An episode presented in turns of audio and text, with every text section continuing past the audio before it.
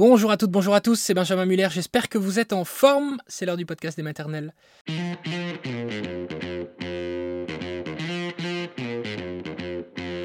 Le podcast des maternelles, le podcast de France Télévisions. Aujourd'hui, on parle des bébés qui naissent avec une fente labiale, ou plus précisément une fente labio-palatine. Vous allez entendre le témoignage de Lydie, à qui c'est arrivé avec son bébé. Puis nous serons juste après avec un chirurgien maxillofacial pédiatrique, professeur Arnaud Picard. Très concrètement, c'est lui qui, à Necker, opère les bébés.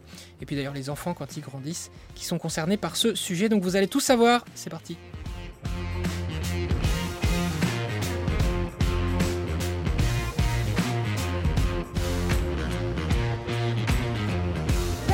Un bébé sur 700 né avec ce qu'on appelait autrefois le bec de lièvre. Il faut appeler ça aujourd'hui la fente labio-palatine. C'est quand même, c'est plus scientifique, mais enfin c'est quand même un peu plus joli que bec de lièvre. Bonjour Lydie. Bonjour Tagat. Merci d'être sur ce plateau. Alors il y a 4 ans, votre fils Ewen est né avec cette malformation. Évidemment, vous avez dû un petit peu euh, prendre l'annonce, vous avez été choqué, c'est normal.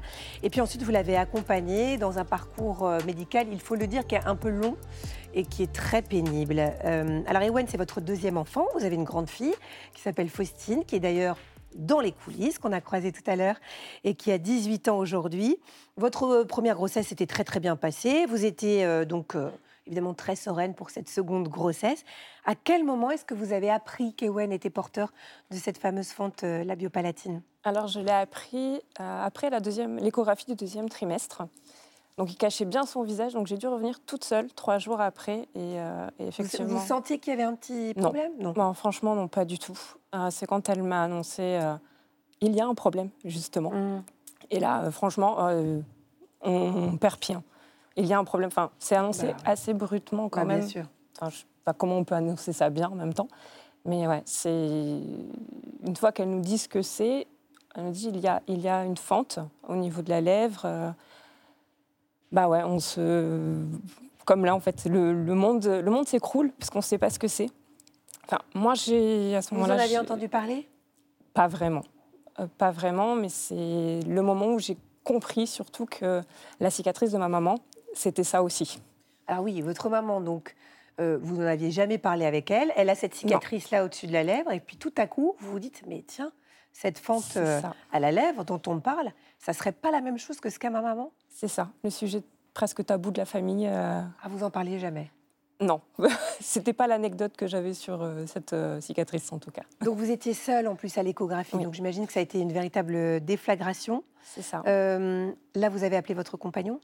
Ouais, je suis déjà bien restée deux heures chez ma gynéco mhm. à pleurer. Donc, faut pas. Enfin, maintenant, quand il y a du retard chez les médecins, je le prends plus cool, en tout cas.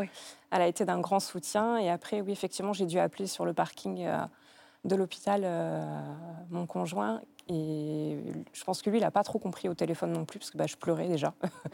Mm. et, voilà, lui, du coup, il est parti manger euh, avec ses collègues de travail. Mais c'est vrai que je ne sais pas vraiment comment il a vécu l'annonce, pour le coup. Oui, c'est-à-dire qu'en plus, c'est quelque chose d'assez particulier qu'on ne connaît pas très bien. Donc, mm. euh, forcément, on ne réalise pas tout de suite, j'imagine. Comment est-ce que vous avez vécu la suite de votre grossesse avec cette information-là? Alors, euh, du coup, on fait une amnosynthèse. Plus un autre examen, euh, je pense que c'est un examen un peu génétique. Donc, mm-hmm. on a quand même cinq semaines où on ne sait pas si la fente est liée à un syndrome ou pas. D'accord. Donc, il y a cinq semaines, quand même, on se demande si on doit s'attacher à cet enfant, s'il va être parce qu'il y a un des syndromes où l'enfant n'est pas viable euh, hors utéro. Donc il y a, je sais pas, c'est une suspension du temps à savoir si, euh, si on doit s'attacher à ce petit être qui bouge déjà, qui, fait déjà partie de nos vies en fait à ce stade mmh. de la grossesse. Donc ouais, ouais je l'ai vécu assez, assez étrangement. Ouais.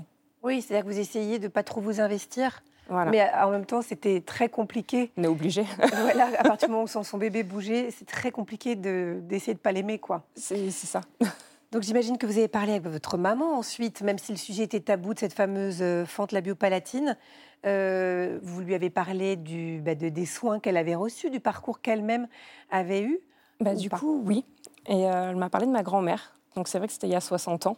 Donc comment, plutôt comment avait réagi ma grand-mère face à ça? Parce que c'est mon arrière-grand-mère qui a pris en charge ma maman petite pour l'emmener se faire opérer. Oui, c'est que votre grand-mère, en fait, donc la maman de votre maman, a très très mal vécu le, fait que votre maman ait cette fente Il bah, faut dire qu'à l'époque, on disait surtout que c'était les, les, femmes alcooliques. Ah oui qui... Ah oui, on disait que c'était les femmes alcooliques qui, qui, avaient, qui créaient. C'était assez dur à l'époque. Hein, euh. hum. Donc, ouais, il y avait cette image-là que, bon, elle n'est pas du tout comme ça. Donc, euh, ça a dû, euh, ça a dû jouer à ce petit rejet. Oui, donc c'est un traumatisme très profond hein, chez votre maman, parce que sa mère l'a rejeté, on peut le dire? Oui, bah, pour ça, oui. Pour hum. cette partie-là. Après, tout s'est bien passé, hein, mais, oui. mais c'est un traumatisme pour, le, pour, pour nous parents. Hein. C'est quand même un choc. Hein. Bien sûr. Euh, comment s'est passée la naissance alors euh, d'Ewen? Parce que vous deviez appréhender de voir son visage. trop. Mm. Euh, les questions que je me suis posées, c'est est-ce que je vais l'aimer déjà? Mm. C'est bizarre, mais c'est vrai que le physique joue un petit peu. Je me suis fait suivre par une psychologue en anténatale pour ça, pour être sûre de bien, bien accepter tout ça. Donc j'ai accouché toute seule. Et c'était super. Enfin, on me l'a mis sur le ventre, donc euh, ben, pour celles qui, l'ont vécu, c'est vrai qu'on ne voit pas tout à fait le visage. Et c'est vrai qu'en soulevant euh, le visage pour voir comment c'était, ben, en fait, on, ne le voit quasiment pas. On l'aime déjà, en fait, notre enfant tel qu'il est. et L'amour prend le pas, euh, surtout en tout cas. Vous avez été rassurée, l'amour est venu tout de suite. Oui. comment s'est passée ensuite la présentation à l'entourage? Quand c'est pas le bébé rêvé physiquement, comment est-ce que ça se passe quand vous l'avez présenté vos frères, vos sœurs, vos parents vos... Très bien. Bah, ils étaient prévenus de toute façon, donc j'avais prévenu euh, l'entourage proche. Après, je travaillais, euh, à l'époque, je travaillais beaucoup, donc je l'emmenais partout avec moi. Et je dois dire que peut-être que, euh, comme moi, je ne le voyais pas, cette fente, je pense qu'autour de moi, les, même les clients ou les gens que j'ai rencontrés ne l'ont pas vu. Mhm. J'ai dû avoir sur six mois de fente visible qu'une fois où quelqu'un l'a vu ah et je l'ai remarqué. Mais sinon, personne. Oui, donc on a bien compris qu'en fait, là, finalement, le côté esthétique qui obsède beaucoup euh, à l'annonce devient totalement accessoire quand le bébé naît. En revanche, ça pose d'autres problèmes. Quel type de difficultés est-ce que vous avez eu avec Ewen quand il est né? L'alimentation à la naissance. Euh, très ça a été très compliqué. On a testé plein de tétines. Euh, il prenait pas bien le biberon. C'est vrai qu'on a, eu une, euh, on a été hospitalisé pour des nutritions sévères assez un mois.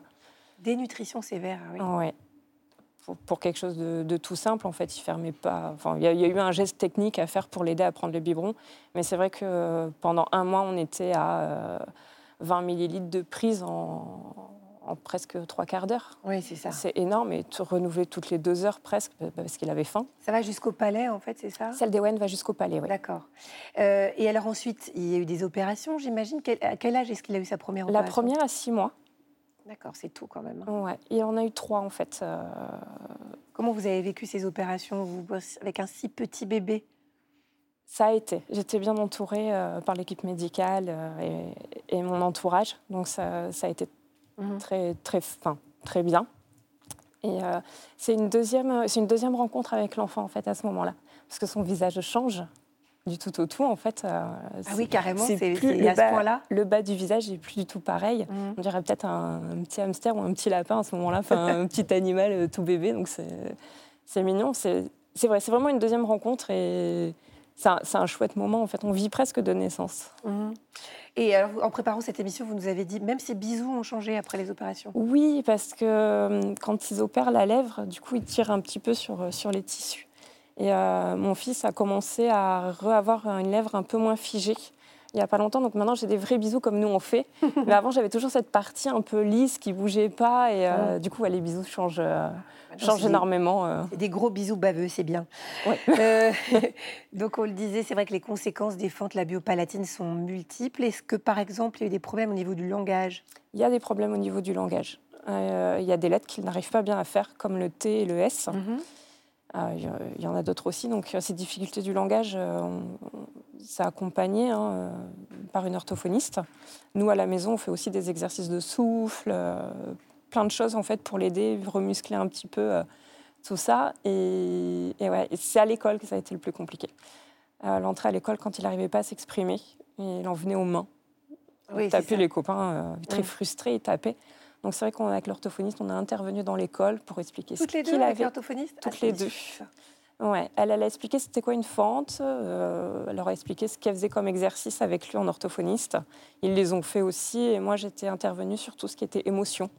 Mmh. Comme c'était lié les deux, on a trouvé pertinent de, voilà, d'aider les enfants du coup à, mieux communiquer avec lui et à comprendre pourquoi euh, il disait qu'il était méchant alors qu'en fait pas du mmh. tout. Comment vous avez fait pour tenir? Parce qu'il faut quand même dire que vous avez fait tout ce parcours-là seul, essentiellement. à quoi vous avez pu vous raccrocher? Oh, les, Mes enfants, peut-être, tout simplement. Mmh. Après, ouais, enfin, quand on est maman, de toute façon, ouais, c'est vrai que c'est les enfants euh, qui, qui, nous portent un petit peu. Donc, euh, j'avoue, mes enfants, ma fille, mon fils, m'ont beaucoup aidé. Pourquoi est-ce que vous vouliez témoigner ce matin, Lydie? Qu'est-ce que vous voulez dire aux parents qui pourraient vivre la même chose que vous? Moi, j'aimerais leur dire que hum, de, de, se faire confiance aussi. Parce que c'est vrai que ça fait peur, c'est un parcours compliqué. Mais, euh, mais c'est faisable avec tout l'amour qu'on peut leur porter. Mais de se faire confiance à nous, mais aussi à, à eux. Mm. Voilà, et puis euh, d'être bien entouré forcément par l'équipe médicale euh, en soi, ça aide aussi.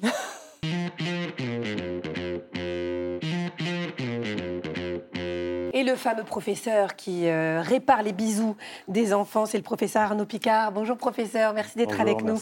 Vous êtes chef du service de chirurgie maxillofaciale et chirurgie plastique de l'hôpital Necker Enfants Malades. C'est à, à, Paris. Vous êtes aussi euh, coordinateur du centre de référence des fentes et malformations faciales. C'est le réseau MAFAS, c'est comme ça qu'on dit.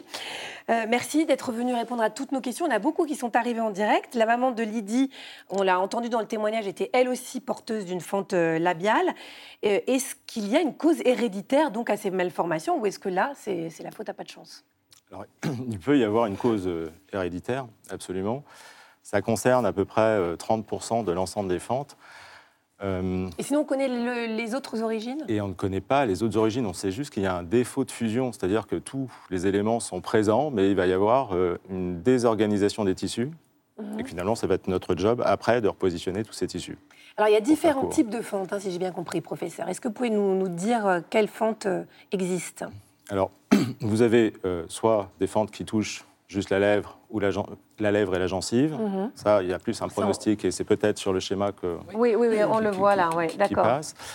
Euh, Donc et ça là, part vous du allez nez, là Ouais, ça part, enfin, ça part du nez, c'est toute la lèvre, et bien sûr, ça remonte jusqu'au nez, parce que vous avez une interruption des muscles, et donc une petite déformation nasale, labiale, nasale pardon, associée. D'accord.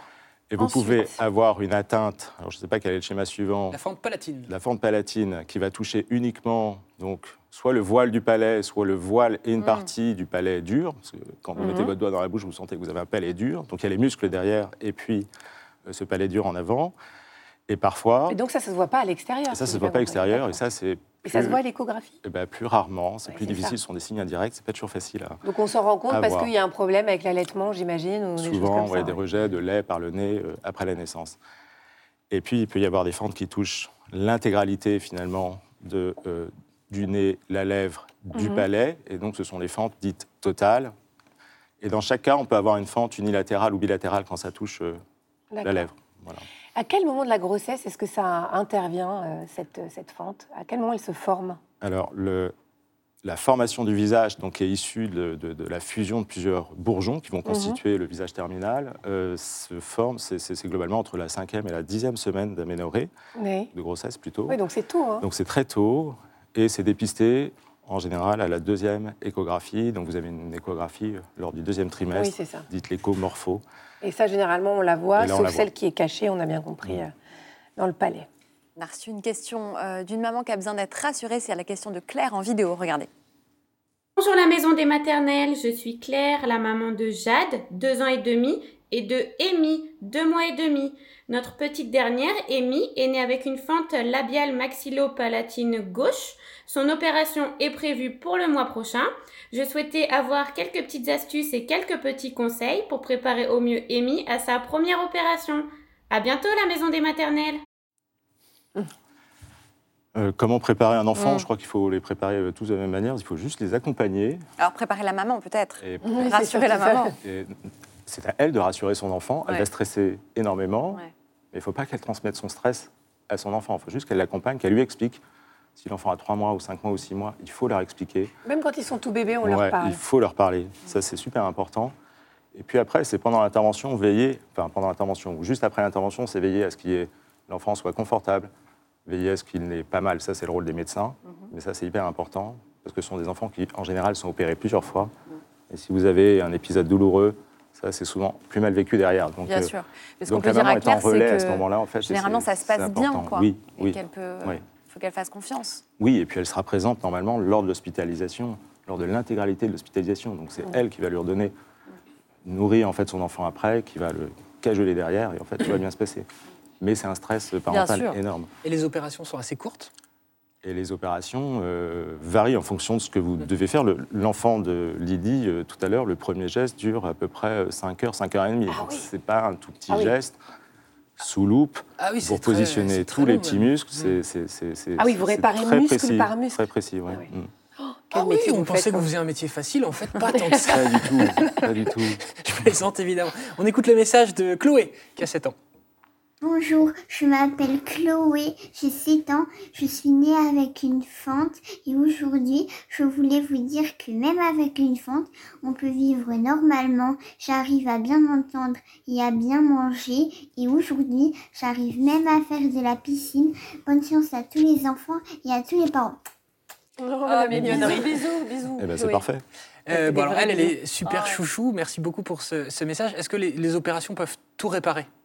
Aujourd'hui Les opérations, l'objectif des opérations, c'est de normaliser finalement le visage. Et quelque part, euh, ça c'est pour la partie morphologique, esthétique, si, vous voulez, mais après il y a le fonctionnel. Il faut que les enfants parlent bien quand ils rentrent à l'école. Ça c'est super important. Si à la fois ils ont un langage qui est parfait, et si euh, la cicatrice se voit peu, et il peut y avoir des petites déformations du nez résiduelles, il y a souvent des retouches à faire derrière, et je dirais que c'est pas grave eh bien, l'enfant va bien s'intégrer. Donc, ce qu'on veut, c'est une intégration sociale parfaite de l'enfant, et finalement le rendre le plus anonyme possible vis-à-vis des autres enfants qui l'entourent.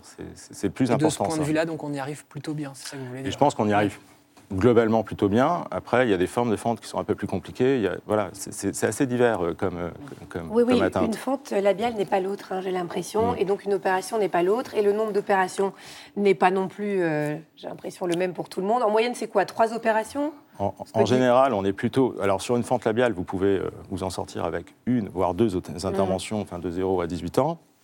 Ce sont des enfants qu'on va suivre longtemps. Et puis, sur une fente labio euh, palatine, euh, bilatérale par exemple, là, vous serez plus aux alentours de 7, 8 opérations ah entre 0 et 18 ans. Mais vous vous accompagnez, c'est pas grave.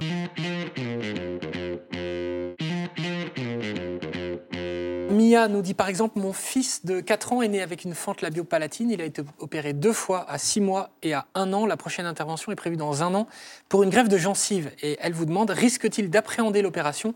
Comment le préparer?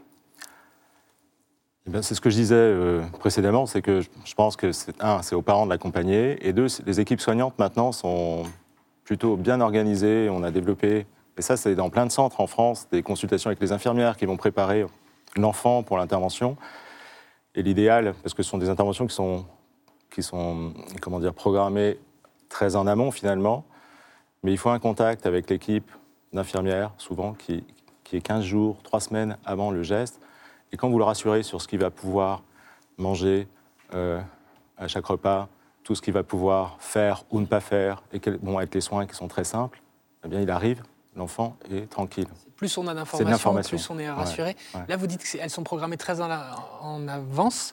Pendant le Covid, tout ça, c'était des opérations qui étaient annulées? Tout ça, ça a été annulé. Il a fallu euh, faire un, du coup, dans la, ouais, rattrapage. Ouais, ouais, que, vous subissez encore aujourd'hui Et qu'on subit, puis alors, il y a l'effet post-Covid, mais là, on ne va pas parler en fait de, la, situation, euh, pardon, la situation de la santé en France, mais on a quand même de grosses difficultés dans les hôpitaux avec, euh, avec un manque d'infirmières énorme actuellement. Donc, euh, il y a un effet domino, si vous voulez, de, mm. report.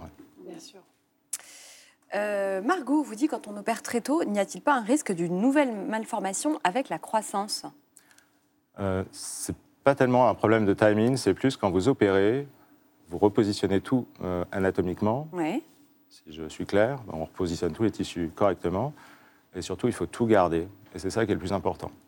Hmm. Voilà. si vous enlevez des tissus et si vous opérez parfois un peu trop tôt et que vous n'êtes pas très précis, là, il y a un risque parce que les tissus après vont brider et ça peut gêner la croissance derrière. Hmm. ça, c'est quelque chose. En fait, il faut que ce soit fait par des chirurgiens qui ont l'habitude de faire ça, tout simplement. Hmm. Euh, Sabine nous dit Mon bébé est porteur d'une fente, j'appréhende beaucoup sa venue au monde et notamment l'alimentation. Comment se fait l'alimentation du bébé avant les interventions chirurgicales? Ah, grande question. Alors, ça, c'est une question extrêmement récurrente euh, de la part des parents, et c'est une grosse angoisse de la part des parents.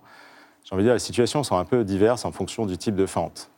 Euh, on, parlait de l'enfant de Lydie tout à l'heure. Fente bilatérale, parfois, c'est un peu plus compliqué au départ. C'est surtout avec des temps de tété au biberon, parce que le biberon, là, sur une bilatérale, passe mieux que, euh, que l'allaitement. Mais il n'y a aucune contre-indication à l'allaitement. Et souvent, on encourage en fait les femmes à allaiter. Elles compléteront par un biberon derrière. C'est pas grave. Ça prendra le temps qu'il faut. Mais c'est aussi l'accompagnement au départ qui leur permet en fait de, de, de, de nourrir correctement leur enfant. Donc oui, c'est des temps de tété qui sont un peu plus longs, parfois sur quelques formes de fente, dans les premières semaines. Hmm.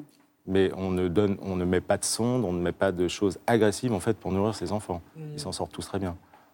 Vincent vous demande combien de séances d'orthophonie sont à prévoir après une opération de la fente labiopalatine eh bien, euh, écoutez, au sein de l'équipe, on, a fait une petite étude et globalement, il y a 60% des enfants qui ne passent jamais chez l'orthophoniste après, donc ce n'est pas du systématique. Vous allez évaluer au sein du service. Et si l'enfant a un développement du langage qui est tout à fait correct, eh bien, il n'y aura pas besoin d'orthophonie, pas plus qu'un enfant euh, lambda. La prise en charge insiste beaucoup sur la qualité esthétique du résultat. Cela peut-il avoir un impact sur le ressenti des enfants? Euh, Absolument. Et ce que je disais aussi précédemment, c'est que quand l'enfant s'exprime bien, il va intégrer sa cicatrice, il va pouvoir expliquer aux autres ce qu'il a eu.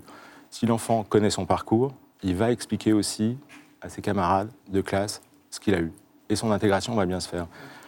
Donc nous, on essaye d'avoir le résultat esthétique le plus parfait possible, mais il y a toujours des petites euh, choses à retoucher, en fait, des petites imperfections. Mhm. Et c'est pas grave. Et c'est pas grave. Il faut lui donner les armes pour se défendre un petit peu et pour répondre aux éventuelles remarques. Exactement. Et quand l'enfant a 6 ans ou à 7 ans qui est tout à fait capable de nous dire Tiens, est-ce que tu peux me corriger mon petit nez qui tombe un petit peu? Tiens, est-ce que tu peux me corriger ma petite lèvre? Parce que c'est pas tout à fait. Il va pas me dire symétrique, il va me dire Tiens, j'ai une petite boule à un endroit. Eh bien, on dira Oui, il n'y a pas de problème. Et vous allez dans l'amélioration mmh. petit à petit, histoire de gommer en fait cette cicatrice le plus possible. Mais il y a une cicatrice qui reste. Et vous devez recevoir plein de dessins d'enfants qui vous remercient, non? Votre bureau, ça doit être rempli de dessins de. On a plein de dessins d'enfants, plein de messages sympas. Ça ne m'étonne pas. Petite question technique. Robin vous dit quelles sont les conséquences de la pose d'une plaque palatine? Euh, Alors, ça dépend à quel âge. J'imagine que c'est chez, chez un bébé, a mhm. priori. Probablement pour euh, aider euh, l'alimentation au départ, parce que parfois ça peut être une aide à l'alimentation. les conséquences, si la plaque, et ça les équipes savent suivre, c'est-à-dire qu'ils vont changer la plaque régulièrement de façon à ne pas gêner la croissance, mm. tout simplement. Mais ça, c'est quelques équipes l'utilisent. Ça nous arrive parfois quand il y a des, des une tétée un peu difficile, ou ça, ça mm. peut arriver. Ça aide. Ça aide. Euh, Aurélie, qui a cette question, où j'espère que vous pourrez répondre. Quand mon fils est né, l'équipe l'a posé sur mon ventre, côté visage bien formé. Y a-t-il des protocoles spéciaux pour la naissance de ces enfants et la découverte de leur visage par les parents? Alors, vous n'êtes pas gynécologue obstétricien Oui, je ne suis pas sage-femme, mais à ma connaissance, euh, non, il n'y a pas de protocole euh, spécifique. Anna, Anna Non, il n'y a pas de protocole spécifique. Mais après, on fait très attention à la façon, si c'est pas connu en anténatal, on fait très attention à la façon dont on. Hmm. La question, était de, ouais, la question était de savoir si c'était connu en anténatal. on n'a pas l'élément dans la question. On n'a pas l'information. En revanche, quand c'est connu en anténatal, je veux dire, ils ont vu des photos déjà en amont, hmm. ils savent ce à quoi s'attendre et ils sont très heureux de voir euh, leur enfant.